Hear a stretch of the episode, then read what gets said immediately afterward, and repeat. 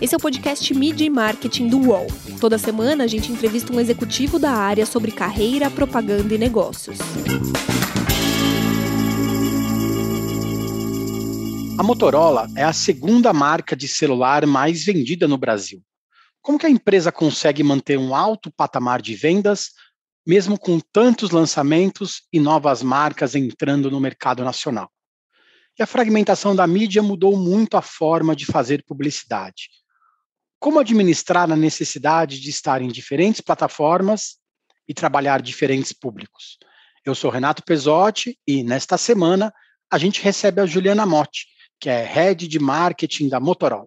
Tudo bem, Juliana? Prazer estar contigo aqui. Prazer é todo meu, Pesotti. Eu agradeço muito o convite. Obrigado. Como que vocês conseguem manter esse alto patamar de vendas com um monte de lançamento e tantas marcas entrando no mercado nacional? É, a Motorola já faz um tempo já que nós somos aí a segunda marca né, de smartphones no Brasil. Vou te falar que esse mundo né, de, de smartphones, de tecnologia, ele é super nervosinho, né? Então, por isso que você vê essa, né, essa velocidade de lançamento toda hora, basicamente quase todo mês a gente vem com uma novidade aí para o consumidor. É, mas isso faz parte, né, da nova estratégia da marca e também porque assim a tecnologia ela está ficando mais acessível, né, num ritmo muito mais rápido. Então, a nossa função é ver o que está sendo disponível, né, ver se atende aí uma necessidade do consumidor que já está latente e aí a gente vai colocando isso em cima das grandes marcas que a gente tem, né, dentro das franquias da Motorola. Então, é, e isso faz com que, assim, o consumidor esteja sempre cada vez mais atualizado. E outra, né, o smartphone hoje em dia, ele é a extensão do nosso corpo. Né, você não vê uma pessoa que não, não tenha um smartphone, né, ou, e principalmente agora, né, nesses, nessa, nessa situação pandêmica que a gente que a gente também viveu, ele acabou virando até mesmo uma ferramenta de trabalho. Então a gente viu aí é, efetivamente, né, o uso proliferado assim de smartphone na, na população brasileira. E a gente tem uma marca que é o Moto G, que é um queridinho do Brasil, né? Uma marca aí que desde 2013, né, vem, a gente vem construindo essa marca no, no mercado. É, enfim, eu acho que a gente tem aí bastante, até bastante novidades e eu tenho bastante coisa aí para te contar ao longo dessa nossa conversa. Legal, eu queria pegar um gancho nisso que você falou, né? O mercado de tecnologia ele é muito dinâmico hoje, né? Não dá mais para ter data fixa de lançamento de produto como era há quatro, cinco anos atrás, você tinha um calendário certinho, né? Como que fica o, o, marketing com esse calendário completamente flutuante, né? Vocês não têm como planejar algo daqui a um ano, né? Vocês têm que planejar algo daqui a três meses, né? Como que fica o trabalho do dia a dia de vocês? Uma loucura, né, Pesotti? Uma loucura. Mas é uma loucura gostosa, assim. É, efetivamente, sim, a gente vem fazendo esse movimento, né, até mesmo de não ter essa data marcada mais ou menos desde 2019, né, onde efetivamente, sim, a gente tinha, por exemplo, ah, vamos lançar o Moto G, por exemplo, uma vez por ano, no começo do ano, era mais ou menos o nosso ritmo aí, né, de, de lançamento. E depois a gente começou, ah, duas vezes no ano, e agora, basicamente, ao longo do ano inteiro a gente tem uma história aí e vai trazendo novidades, seja dentro de Moto G, seja dentro de Moto E, seja agora na, na nova franquia de Edge. É, o que, que acontece? A gente, na verdade, teve que se adaptar né, a todo esse, esse novo ritmo né, de trabalho, mas o que a gente tenta fazer muito é estabelecer grandes posicionamentos né, para cada uma das, das franquias. Então, isso também nos ajuda muito, porque assim, as campanhas têm que ser um pouco mais perenes ao longo do ano, até mesmo porque muito do que está acontecendo agora são evoluções de uma grande campanha que a gente coloca no início do ano, né? Então, por exemplo, esse ano que teve aí bastante foi foi a décima edição, por exemplo, do MotoG, que a gente lançou o G100, né, o G30, G10, a gente até mudou a nomenclatura do que era o G Play, G Plus e tudo mais. Então a gente marcou esse como um grande início, vamos dizer assim, do ano de campanha. E aí ao longo do ano, por exemplo, até agora, quando a gente já lançou o G60, o G20, enfim, a gente vem fazendo, na verdade, uma sustentação desse posicionamento né? Então é mais ou menos como a gente também tenta se organizar, mas efetivamente é bastante acelerado, porque é muita peça, né? Muita, enfim, cada lançamento aí você precisa pelo menos de um que vai de um enxoval básico, né? De marketing para a gente colocar no PDV, para colocar no digital, para colocar até mesmo na TV. Então a gente meio que se reestruturou internamente também para fazer com que as coisas, né, junto com as agências, junto com o nosso time, para que as coisas também tivessem esse ritmo mais rápido também. E como que fica essa sopa de letrinhas na cabeça do consumidor, né? Você falou de vários modelos de, que a marca tem, né? Como que é trabalhar essa lembrança de marca no dia a dia com o consumidor? É, a gente, assim, quando a gente fala de conhecimento de marca Motorola, a gente tem mais de 85%, né, do share, vamos dizer assim, que a gente chama de awareness, né, no Brasil. Então, assim, a marca Motorola como mãe, né, uma, a grande marca mãe, ela é bastante reconhecida já pelos brasileiros. E agora a gente trabalha bastante as franquias, então que é o Moto G, né, que é o Moto E, agora o Motorola Edge. Então, o que que a gente faz? A gente acaba sempre com a nossa base, né, nosso social. Então a gente tem aí uma campanha que a gente chama de always on, que é constantemente tem uma conversa com esse consumidor e não só de produto, né, de posicionamento. Enfim, a gente tem vários projetos que estão acontecendo. É, quando a gente fala do âmbito social, so, é, digital, né? E a gente também tem vários outros gatilhos, né? Até mesmo para ajudar com que os consumidores, por exemplo, consigam, dentro do nosso portfólio, identificar qual é o melhor produto para eles. Né? Então, por exemplo, através mesmo do, da, da, PDP, então você coloca lá, ah, eu quero câmera, eu quero um, um que tenha mais bateria, então a gente dá os modelos para essa pessoa escolher. Então, assim, existem várias formas em vários canais né, que a gente também faz esse trabalho um pouco mais didático, vamos dizer assim, até mesmo para todo mundo entender, né? E por que que existe essa expansão de portfólio? Porque efetivamente a gente viu que existe uma necessidade do consumidor para isso. Né? Não é porque eu quero lançar, porque eu quero lançar. Não, porque efetivamente a gente sabe que existe uma pessoa vai, que é mais de entrada, né, que é algo mais básico, simples, tem gente que quer realmente algo mais, né, mais parrudo, mais de processador. Então, assim, a gente acaba dentro do portfólio vendo ali várias necessidades e formatando um, um produto que caiba tanto no, no, bolso, né, da pessoa, do consumidor, quanto atenda essas necessidades mesmo da tecnologia, né, das, das funcionalidades do smartphone. A gente falou um pouquinho de pandemia, né, com, com essas mudanças mudanças do comportamento do consumidor, né? Os mais jovens agora estão vendo um pouco mais de TV, os mais velhos estão ligados um pouco mais no celular, né? Quais são as tendências que vocês acharam que ia ser é, passageiro, né? É, mais com o, o, isolamento social, o home office que talvez fique mais tempo, vocês já perceberam que vai ficar mais para frente, que vai ser mais perene? É, na verdade, assim, a gente viu a, todo mundo, né? O mercado inteiro teve que se super se adaptar, né, a essa digitalização que foi uma digitalização, na verdade, forçada, mas que eu acho que foi bem legal, né? Até a gente viu, por exemplo, vários dos nossos parceiros, varejistas, por exemplo, que tinham aí projetos engavetados nos escritórios já por três anos, querendo digitalização, e tiveram que mudar a chave, assim, em três meses, porque senão não acompanha, né, o que estava acontecendo. Efetivamente, acho que o e-commerce é um, né, a gente viu aí a entrada de milhões de pessoas agora que eram, vamos dizer assim, né, o analfabeto digital, e a gente viu eles entrando agora na, na, na, na rede, muita gente, às vezes mesmo por medo, né, do desconhecer, de comprar online e tudo mais. Então a gente viu esse movimento que efetivamente a gente já viu que ele pegou um share ali das compras. Óbvio que o, o PDV físico ainda faz muito parte do faturamento, né, que é da categoria, mas a gente já viu que o, o online já está se estabelecendo como uma fatia bastante representativa disso. Né? Então, acho que assim, essa parte do e-commerce é, é um, um, caminho sem volta. Então, assim, a gente, como fabricante, que também tem né, o seu comércio eletrônico, mas também os varejistas. Né? Então, a gente vê todos os varejistas super colocando online, até mesmo essa parte, por exemplo, de WhatsApp, né, de outros formatos também de venda. Né? A gente está vendo que, assim, por exemplo, o PDV ainda é muito importante, até mesmo porque o smartphone existe ainda, é uma necessidade de você pegar né, de você ver aquilo, aquilo fisicamente. Então, muitas vezes a nossa estratégia é, tá bom, é, eu vou vender online, mas eu vou ter algumas lojas estratégicas junto com o cliente para pelo menos ser como se fosse um showroom, né, porque a pessoa efetivamente precisa pegar. Né, difícil, por mais que você faça milhões de, de 3Ds, de realidade aumentada, é, a pessoa quer pegar, quer saber se é pesado, quer saber se é fino, se pega bem na mão, né, aquela pega, enfim, tem várias coisas aí.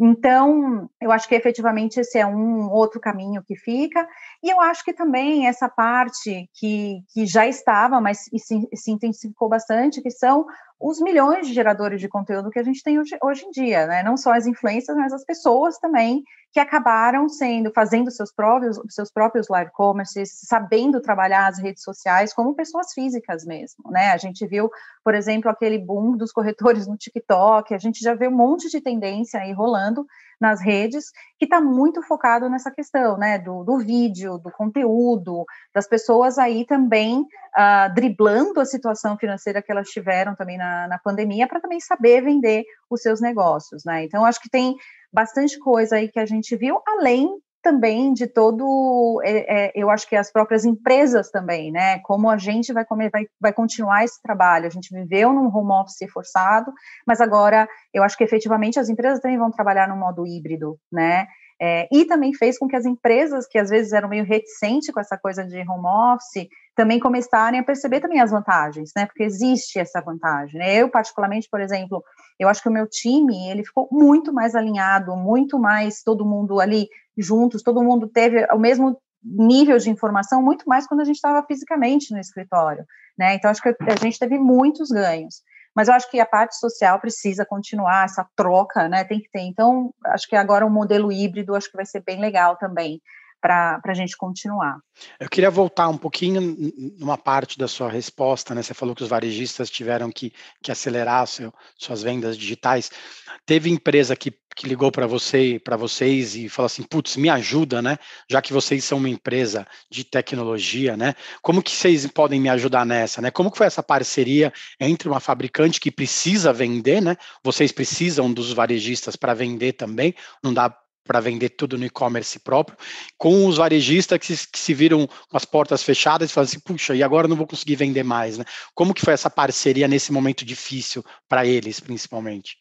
Foi muito bacana, viu, Pesote? Porque assim abriu muitas portas assim para a gente fazer projetos juntos, né, efetivamente. Porque às vezes era uma parceria assim, ah, tá bom, eu, é isso, esse é o pacote que eu tenho, você põe lá, põe na loja, etc. Agora não, a gente teve a oportunidade de realmente fazer coisas cooperadas, né, com ideias conjuntas.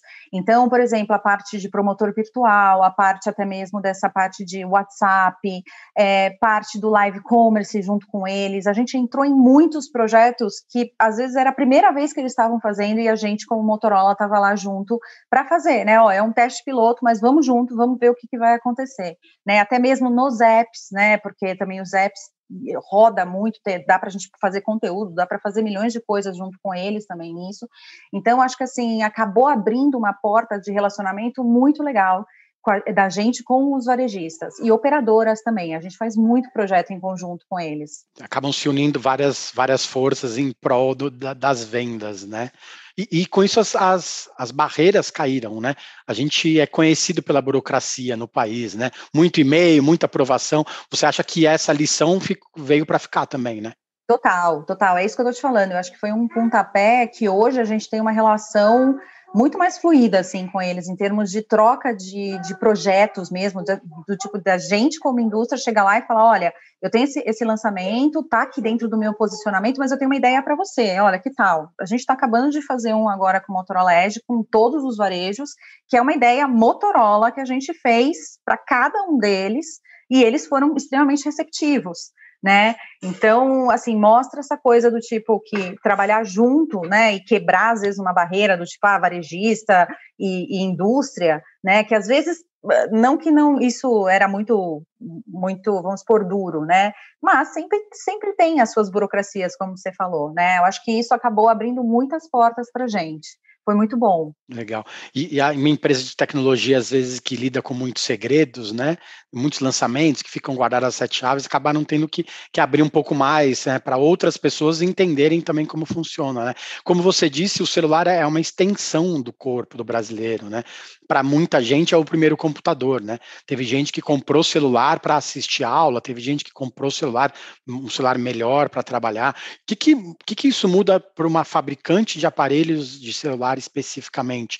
A, a, gente lembra que antigamente as telas eram maiores, aí as telas foram ficando cada vez menores, agora a gente vê todo mundo com o tijolão na mão, né? Antigamente era o tijorola, né? Que todo mundo brincava, ah, é celular grande e tal. Agora todo mundo tem um celular grande, na verdade. Né? O que que isso muda para vocês na, na percepção de país para país, né? O que, que o brasileiro tem de diferente em relação aos outros? Bom, a gente, é, dentro da Motorola, o, o Brasil é bastante representativo, né? Em termos de tanto de base de consumidores como faturamento. É claro que agora a gente está vendo bastante crescimento de Europa, Estados Unidos também, tanto é que a gente até às vezes brinca, né, é uma competição ali entre países de Motorola, é, mas efetivamente, assim, a, a, tem algumas tendências que são bem alinhadas, vamos dizer assim, globalmente, né, mas óbvio que, assim, América Latina tem, tem até mesmo comportamental, é um comportamento bem diferente do que a gente vê na Europa e Estados Unidos, até porque também existe uma questão de maturidade de marca, né? Aqui a, a marca Motorola no Brasil, até porque a gente já está aqui há bastante tempo e tudo mais, é uma maturidade muito diferente, por exemplo, na Europa, que está começando, nos Estados Unidos também, que ela está amadurecendo agora. Então, isso também muda, né, a conversa que a gente tem que ter, né? Tanto é que aqui no Brasil a gente já está com um approach muito mais de propósito, de marca, a gente já está naquele marketing 10.0, vamos dizer assim, é, enquanto os outros ainda estão bem ainda nos, nos, níveis mais básicos mesmo, de explicação muito ainda de features, de, de funcionalidade e tudo mais. A gente, vendo todos esses comportamentos, o que a gente tenta fazer é entender isso, né, e ver, por exemplo, quais funcionalidades que a gente pode estar tá falando mais, né, porque assim, um, um smartphone, Pesote é até muito engraçado quando a gente vai discutir isso no lançamento, né? Ele tem tantas funcionalidades que você tem que escolher, né? Você tem que, eu sempre brigo muito lá com todo mundo, eu falei, não dá para a gente falar tudo ao mesmo tempo, porque senão a pessoa não vai entender. Então você tem que elencar ali os três principais e óbvio, depois em outros canais você vai desdobrando os outros benefícios, né? Então o que que a gente tenta fazer? A gente tenta pegar, olha, esse smartphone vai ligar, o que que está acontecendo? O que que as pessoas estão indo mais atrás? Né? Então a gente viu muito, por exemplo, agora que era essa questão do vídeo, que é a questão de você fazer um, um entrar numa rede social, né? O que que, que essas pessoas estão buscando? Então, por isso que a gente bateu muito, por exemplo, a gente tem uma função agora que chama captura dupla. Você pode, você filma, então você se vê e você vê a outra pessoa, que é a câmera frontal e traseira ao mesmo tempo. Por quê? Porque essa questão de você fazer esse seu vídeo, né? O tipo vídeo o, de 8K, é, de você ter um som bacana. Então, a gente foi vendo também dentro dos recursos que a gente tem aqui quais eram as principais tendências que o pessoal está pedindo, que o consumidor está pedindo. E aí nisso a gente ia formatando também nossas campanhas, né? Então acho que assim é um entendimento ali é, do momento, né? De, de, do que, que está rolando Uh, principalmente a gente trabalha muito com social listening, né, que é essa varredura assim dos comentários de rede e tudo mais, para que a gente tenha insights para isso, né, saber o que comentar, óbvio, tem sempre um ponto aí principal do que efetivamente de inovação que a gente está trazendo, mas também como trazer isso como use case que seja funcional para o consumidor, porque também inovação por inovação muito obrigada, né? Mas o que, que eu faço com isso? Então a gente é muito preocupado com, com, com, esse ponto também. Às vezes tem uns aparelhos que filmam uma qualidade tão grande que a gente nem sabe para que vai usar, na verdade, né? Exato, exatamente. Então a gente tenta fazer também essas, é, é, é, como é que se fala? Que a gente chama muito de use case, né? Que é efetivamente o que, que você vai fazer com isso, né? Como que eu posso te ajudar com essa determinada funcionalidade, sei lá, alguma coisa no seu dia a dia, né? Por que, que eu facilito para você? A gente tem muito isso dentro do DNA da Motorola, né? Que a, a inovação ela tem que ser relevante, ela tem que fazer sentido na vida do consumidor. Né? Então é, é, um pouco disso, óbvio, a gente vai trazer, você vai ver lá o processador mais rápido do mercado, tudo mais, mas por quê? Porque é um cara, de repente, que ele curte isso, ele quer um telefone mais rápido, ele quer jogar um jogo melhor, então isso a gente vai dentro das nossas tanto da campanha quanto de social, tanto no, no, na playlist do YouTube lá no How To, a gente começa a explicar isso para o consumidor. Legal, daqui a pouco a gente volta para falar um pouco mais sobre essas conversas entre marcas e entre consumidores e para falar um pouco mais sobre publicidade. A gente tem um passado, mas em algum momento da história esse passado se perdeu, mas um teste como esse, ele não, não abre uma clareira na mata, ele abre uma avenida. Quatro exames de DNA. Eu acho que a galera não acredita muito nisso não, tá? Eu não tava muito... Eu falei, gente, será que o exame vai mostrar de onde eu sou? Uma busca. Quando chega um exame de DNA e me diz que eu sou 90% africana, a ciência está dizendo que ela é capaz. O passado se reconecta com o futuro. Como se fosse um, um desafio agora, falar, irmão, é o seguinte, você tem Nigéria e você tem sua avó. Dá um jeito para você ligar esses dois pontos. Tá aí. Se tem uma política de ressarcimento, o Estado brasileiro podia fazer é esse um pacote de exame de DNA para todo mundo, para toda a população negra brasileira. Pericles, MC Carol, Eliana Alves Cruz, Yuri Marçal. Origens. Quem não sabe de onde veio, não sabe para onde vai. Assista no YouTube de Movidoc. Voltamos. Essa semana a gente recebe a Juliana Motti, que é head de marketing da Motorola. Juliana, hoje os anunciantes eles precisam batalhar ainda mais pela atenção do consumidor, né? As empresas é, de celular, por exemplo, disputam espaço na cabeça das pessoas com outras marcas de celular, com marcas de outros setores, com empresas de entretenimento, com canais de streaming. Hoje a gente nem sabe se a Motorola faz só celular, na verdade, né? É muita coisa para a cabeça de uma pessoa só.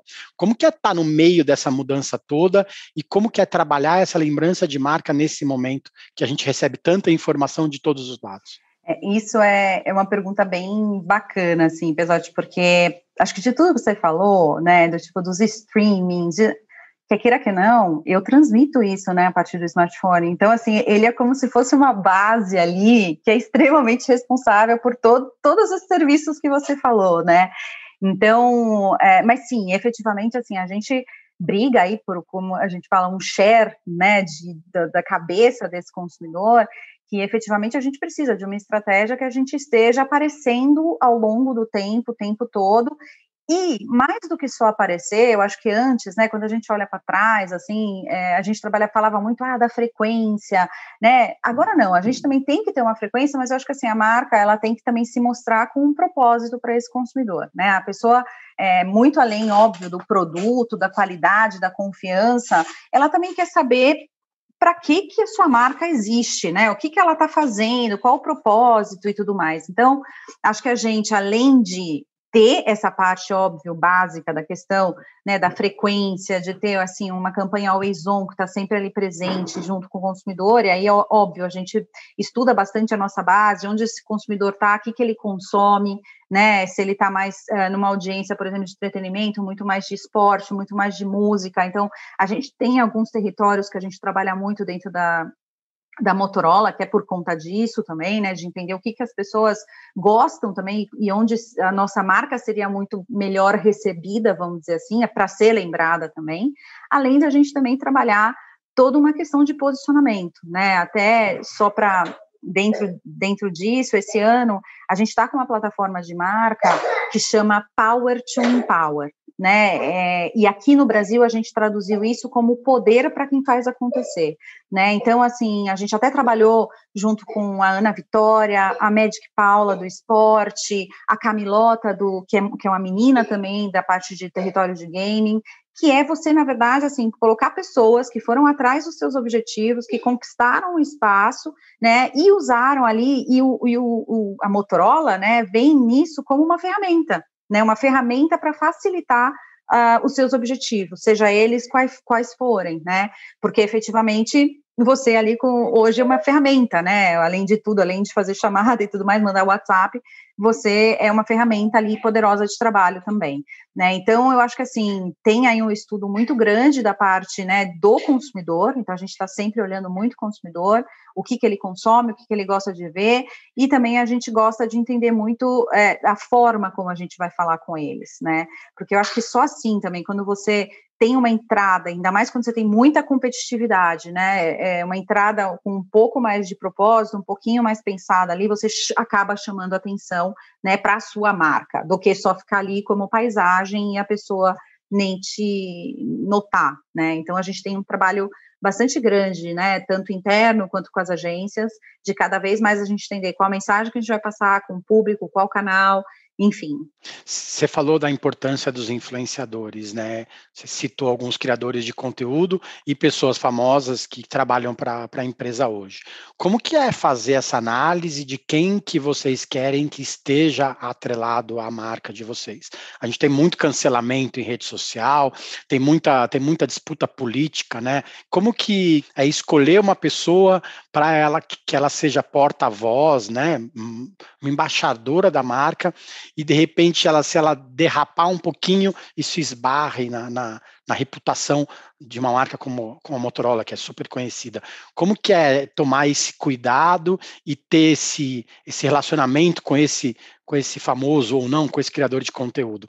é como a gente sempre fala, né? Assim, a gente nunca pode colocar a mão no fogo por ninguém, né? Porque hoje tá tudo bem, mas amanhã pode acontecer alguma coisa assim. Acho que todo mundo que trabalha, da mesma forma, por exemplo, como eram os, as propagandas antigas que também tinham celebridades, é o mesmo risco, né? Toda vez que você trabalha com uma pessoa famosa, mais conhecida, é um risco que você tem. A gente, óbvio, sempre procura estudar bastante essas pessoas, né? Acho que nesse caso, por exemplo, dessa campanha que a gente tem aí um propósito muito claro, a gente tinha um perfil muito claro que a gente tinha que ir atrás, né? Acho que isso também é legal, é, que é pessoas, na verdade, que assim é, elas conquistaram um espaço, né? Então, por exemplo, a Camilota é uma menina que, óbvio, agora ela é grande, mas ela também começou ali pequena e ela foi uma menina dentro de um território extremamente masculino, que era o gaming, e é, hoje ela faz campeonatos para mulheres de game e tudo mais. Então, a gente foi vendo a historinha. Ana Vitória, por exemplo, são meninas que vieram lá, né, do Tocantins e tudo mais, e que também, junto com a sua poesia, música, cresceram, né? A Magic Paula, né, que é uma super né, atleta olímpica e que agora está fazendo um trabalho junto com a Confederação Brasileira e também está treinando meninas para as próximas Olimpíadas. Então, assim, a gente tenta sempre resgatar o histórico né, dessas pessoas é, e também ter um, uma relação muito próxima, tá? A gente tem uma relação muito próxima com todas elas, é, é uma relação extremamente aberta, né? Não é puramente tipo comercial. A gente tenta realmente é, trocar ideia, né? Então, assim, uma vez que elas também são embaixadoras, a gente troca, faz trocas, né? Então, pergunta, às vezes tem uma ideia, troca com elas o que, que elas acham. Então, acho que também isso facilita a relação do influenciador com a marca, né, para a gente, exato, nem correr o risco, de repente, de ter um deslize, né, ou como a gente vê, principalmente no mercado de smartphone, que às vezes você contrata uma pessoa, aí de repente ele está no Stories usando outro, que isso acontece também bastante, é, mas é um risco, é assim, é, não tem como, é um risco, mas a gente tenta, pelo menos, né, limitar esse, reduzir esse risco, entendendo a pessoa, conversando, enfim, tendo um relacionamento bastante próximo com eles. A marca, num momento desse, precisa responder, fazendo piadinha própria ou não, para os consumidores na rede social, né? muitas vezes essas piadinhas não são bem claras, né? As marcas hoje elas têm direito de errar também, e se errar, o que, que tem que fazer? Tem que pedir desculpa e seguir o jogo? Queria que você falasse um pouco sobre isso. Então, isso é, é, bem interessante, né? A gente fez uma mudança muito grande na parte de social lá, de, é, desde o ano passado, mais ou menos, na marca, né? Onde a gente efetivamente começou a ter uma conversa muito mais vai um, engajamento melhor, né? Antes eu acho que assim a gente era muito ah, lançou legal, mostra lá o, o postzinho. Agora não, agora efetivamente a gente entra nas conversas, né? A gente fala com as pessoas e efetivamente, assim, uma vez que você faz isso, você também tem que estar aberto exatamente a questionamentos, né? A, a, você tem que ter, você tem a troca e a gente sabe que, né? No social as pessoas elas se encontram de tudo ali, né? Então você tem que estar extremamente preparado. É, mas eu acho muito legal e tenho visto os movimentos né, de muitas empresas, é, especialmente, por exemplo, quando tem alguma derrapada, de como existe esse posicionamento de que Sim, a gente também pode errar, porque afinal de contas as empresas são feitas de pessoas também, né? Mas eu acho que depende muito qual é a maturidade que você vai fazer essa resposta, também qual é o posicionamento que essa marca já tem, né, perante esse consumidor, né, e a abertura que ela dá para fazer essa, essa brincadeira né? Mas eu acho que tem marcas que trabalham muito bem esse tipo de crise, vamos dizer assim, né? E que acabam saindo-se até mais simpáticas, melhores, enfim. Então, é, eu acho isso super bacana, né? Porque efetivamente é isso. Eu acho que, e principalmente a gente como Motorola, a gente se, sempre se posicionou como uma marca muito próxima, né? Não é uma marca séria, distante, não, ela é próxima. Né? Tanto é que isso faz parte do DNA, da a proximidade e tudo mais. Então, eu acho que também depende muito já como é o posicionamento da marca, né? E como a gente vai lidar com isso. A importância do que a marca fala para o consumidor também tem crescido, né? É, estudos recentes, tem o, o Trust Barometer da, da Edelman, mostrou que as pessoas hoje elas acreditam muito mais do que do, no, nas coisas que as marcas dizem, né? Como que é ser essa pessoa responsável pelo que uma marca como Motorola vai falar? É, é uma, é uma super responsabilidade, mas eu acho que assim, a gente trabalha ali com uma equipe, né, grande assim de pessoas e muita gente junto, é, principalmente também a parte de PR, né, e tudo mais. É, a gente tem um posicionamento muito claro, né, pessoal? Eu acho que assim, como a gente quer se, se colocar como marca, é, e efetivamente assim, a gente também tenta ser bem transparente e claro quando aparece alguma coisa, ou a gente também tenta responder, por exemplo, todos, quase todos os nossos posts, a gente tem ali alguém, por exemplo, ah, tem algum problema com o smartphone, ou não chegou uma atualização, a gente tem sempre uma pessoa do saque que vai lá, olha, dá um direct para mim, que me fala o que aconteceu, enfim, então, assim, a, a nossa tentativa é responder o maior número de pessoas, né, o, quando necessário, e também uh, a gente se posicionar quando às vezes não faz sentido, né? Então a gente às vezes também se posiciona na rede falando, olha, sei lá, se alguém falou alguma coisa, a gente coloca lá, olha, nós não somos a favor disso, bababá, bababá. Então a gente também faz esse esse tipo de movimento. Né? Mas sempre de uma forma extremamente delicada, muito dentro do, do, do tom de voz que é da marca, né? Do nosso guia ali de como a gente trabalha o social. É, e eu acho que assim a gente também tem um treinamento muito grande, né, junto com os nossos parceiros, né, tanto as agências quanto a parte de serviço de atendimento, todos eles têm que estar alinhados com esse mesmo tom de voz, né, e com, com o mesmo é, e com, com, a mesma mentalidade mesmo, né, de quais são as regrinhas ali, aqueles do's and don'ts, né, o que fazer, o que não fazer, é, para a gente, na verdade, ser sempre o mais uh, transparente, simpático, educado, né, com o consumidor. Acho que quase todo mundo conhece a assinatura musical, né, sound branding da, da Motorola, que é o Hello Moto, né. A gente às vezes ouve o barulhinho e aí responde, né, que é a assinatura da, da marca, foi do, durante muito tempo. Como criar alguma coisa assim, hoje em dia, que seja tão assertivo, no mundo que a gente tem tantas possibilidades? Não, é, é assim, eu acho que então tem algumas já características da Motorola que é por isso que eu falo, é uma marca muito gostosa, né? Acho que o Hello Moto é um essa assinatura, né, auditiva que, que não tem como, você sabe, né? Tem desde o ringtone ali que está tocando, tem quando alguém fala, às vezes você, você, você vê muitas pessoas às vezes falando Hello Moto quando vai atender, enfim, eu acho que é um trabalho, é, é, aquilo, né? É o trabalho ali da formiga, de você bater, de você ir escrevendo a sua história, fazendo as pessoas se, re, é, se relembrarem para você chegar neste ponto, né? Não, não é algo que do, da noite para o dia vai acontecer. Eu acho que assim, hoje em dia está cada vez mais difícil, né, da gente conseguir é, construir assinaturas como essas, até pelo fato de você ter milhões de e-mails, uma, uma, dispersão, uma fragmentação muito grande da questão de mídia e de como você faz, e até mesmo do, dos próprios consumidores, né, que estão muito mais segmentados do que antes.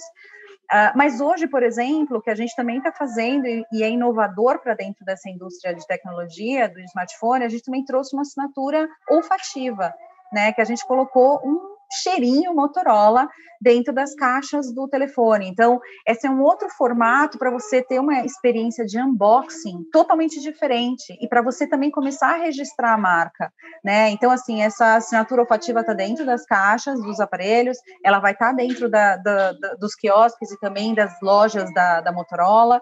Então, assim, também é outro formato que, além de toda a parte visual, você tem também outros sentidos que você começa a estabelecer outro tipo de relação junto com o consumidor. Né? Então, eu acho que assim, é, é, isso é bacana também. É outro projeto piloto que a gente colocou. Eu, eu pessoalmente participei desse projeto, foi muito bacana. A gente fez junto com a Firminiche, é, que também para eles foi super legal, porque a primeira vez, né? É até é engraçado a gente falar, porque a gente falava assim, tá, mas qual é o cheiro de tecnologia, né? que é?